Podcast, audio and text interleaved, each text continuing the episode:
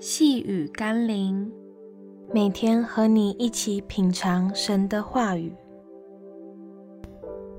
全方位救赎计划。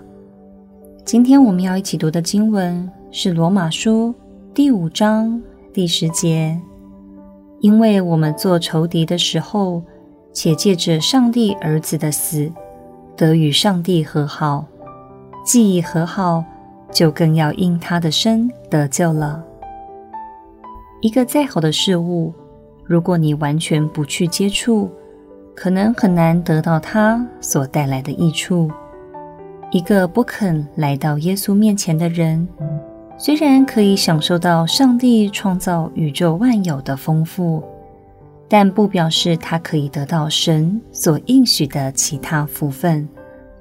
我们必须透过在基督里的救恩，先与上帝和好，才得以来到他的面前，再借着基督复活的大能，进入将来永恒的天堂。让我们感谢耶稣救赎的恩典。使我们与上帝恢复和好的关系，并有重生的生命。让我们一起来祷告：主啊，或许我在世上并不缺乏，但我仍然恳求你，使我得着你的救恩，因为我知，除了今生的岁月与所能够拥有的之外，我还必须面对永生的问题。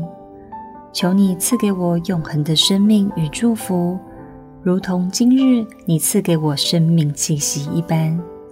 奉耶稣基督的圣名祷告，阿门。